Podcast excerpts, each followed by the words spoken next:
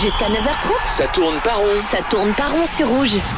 Et merci de nous retrouver à l'instant. Ça tourne pas rond. Dernière semaine de compétition. Avant de poursuivre notre débrief de ces quarts de finale, je vous rappelle que vous pouvez gagner des cadeaux cette semaine pour la dernière de Ça tourne pas rond. Rouge vous propose de gagner un maillot officiel de la Coupe du Monde au Qatar, celui de votre choix. En plus de la Nati, du Brésil, de l'Argentine, du Maroc, éventuellement, vous envoyez CTPR plus nom et adresse sur WhatsApp 079 548 3000. CTPR plus nom et adresse. Et puis vendredi, l'un de vous sera sélectionné gagnera son maillot pour la Coupe du Monde. Revenons à nos moutons. Ce week-end, les surprises ont été légion. On en parlait, la victoire du Maroc face au Portugal, l'élimination du Brésil également, alors qu'il était favori de cette compétition. Mais dans le même temps, la France et l'Argentine se sont qualifiés pour la suite de la compétition. La logique a été respectée d'une certaine manière, même si ces matchs ont été très serrés. L'Argentine s'est imposée au pénalty face aux Pays-Bas. La France a gagné 2-1, mais aussi parce que l'Angleterre a raté un pénalty dans les dernières minutes qui aurait pu lui permettre d'aller en prolongation.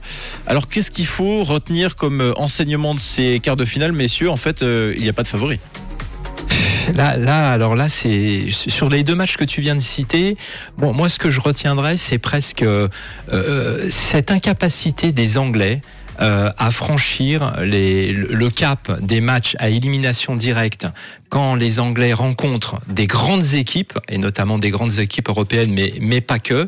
Et on a l'impression que à chaque fois euh, sur les coupes du monde on a on, on tient l'équipe anglaise qui pourrait recréer l'exploit euh, regagner la coupe du monde. La dernière fois c'était en 66 ils ont jamais gagné l'euro. Et puis que finalement il y a toujours quelque chose qui tourne pas dans leur sens. Mhm. parce que au vu de la physionomie du match les Anglais auraient gagné euh, bon on n'aurait pas forcément crié au scandale peut-être sauf en France. Mais là eh ben non ça a pas tourné dans le bon sens encore une fois pour euh, pour les Anglais Et Ouais. bizarrement, le, le plan euh, Kyle Walker pour stopper Mbappé a plutôt bien fonctionné. d'ailleurs, Ouais, il a été fort. très Kyle bien marché Et très bien marché Mbappé a été assez discret euh, sur le match.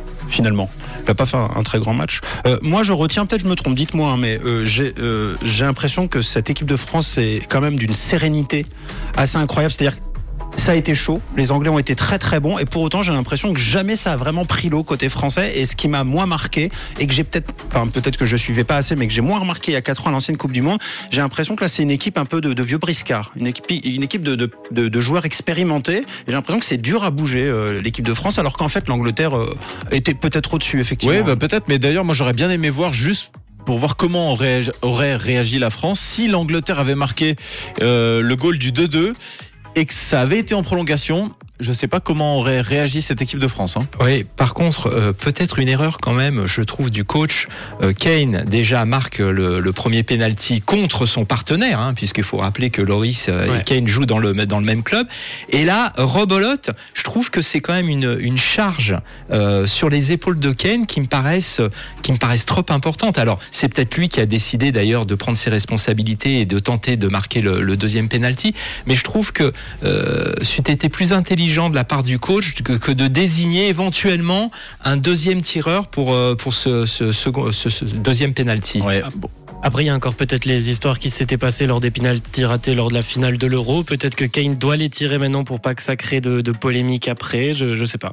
Mais d'accord avec toi, Bah, frère. c'est quand même le meilleur buteur de la sélection d'Angleterre. Enfin, il aurait, il serait devenu le meilleur buteur de la sélection anglaise s'il avait marqué ce penalty. Donc, à un moment donné, quand on a euh, dans, non, je il est une ex bêtise. aequo, il me semble. Avec Wayne Oui, Rooney. voilà. Il serait devenu s'il avait marqué le but, le meilleur. Exactement. Donc, si t'oses pas donner le penalty à tirer au meilleur buteur de la sélection anglaise, qui plus est Harry Kane. Enfin, je veux dire non, là c'est Mm. effectivement c'est pas de chance, mais à qui le donner dans ce cas? On, on peut pas dire que au Brésil c'est des inexpérimentés, ils le loupent, et puis quand c'est des expérimentés en Angleterre, Ouais, euh, c'est vrai.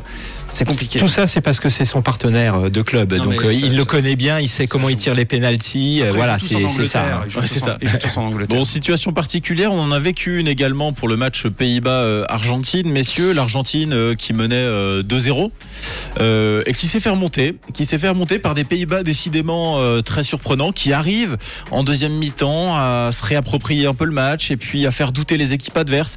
Et puis, ben 2-2 quoi. Et on se retrouve de nouveau avec une séance de, de penalty. Ouais, alors là, on était pour moi, on était un peu proche du hold-up, hein, parce que franchement, si les Pays-Bas euh, avait remporté cette, cette rencontre, je trouve que franchement, euh, c'était c'était totalement immérité. Après, bon, c'est la loi du football. Le deuxième but des Pays-Bas, leur combinaison est, est magistrale. Sur le coup franc, c'est incroyable. Fantastique. Mais à contrario, euh, là, euh, par contre, autant Neymar a fui ses responsabilités, Autant autant- les a prises. ah, complètement. Ouais, ouais. Complètement. Pour moi, il les a prises du début à la fin du match. C'est-à-dire, il a, il a fait la passe euh, qui est une passe de génie hein, à l'aveugle, Oh hein, extraordinaire. Même ceux qui n'aiment pas le foot, ils regardent cette action et comprennent. Ah, c'est c'est incroyable, incroyable. Il marque le, le deuxième but, euh, il marque le premier penalty et en plus c'est un leader sur le terrain. Donc Mm. euh, je dirais euh, même si euh, bon peut-être qu'il déborde un petit peu de son rôle et qu'il est il a des propos euh, bon on peut on peut toujours en reparler, mais en tout cas il assume son rôle de leader, ce qui est pas toujours le cas, ce qui a pas toujours été le cas d'ailleurs de, de Messi. C'est vrai. hein. Vrai. Ouais. Messieurs, rapidement, si je vous euh, une équipe, euh, une des quatre euh, parmi ces, demi-finales qui, vous a vraiment fait forte impression, une équipe que vous voyez aller au bout rapidement, ce serait laquelle? Moi, je parlerai de la Croatie. Euh, Oui. C'est simplement que quand on fait le bilan de l'équipe de Croatie, déjà, est-ce qu'on, est-ce qu'elle mérite qu'on parle encore de surprise quand elle parle d'elle, quand on parle du dernier finaliste du mondial et de son parcours ces 30 dernières années dans le football?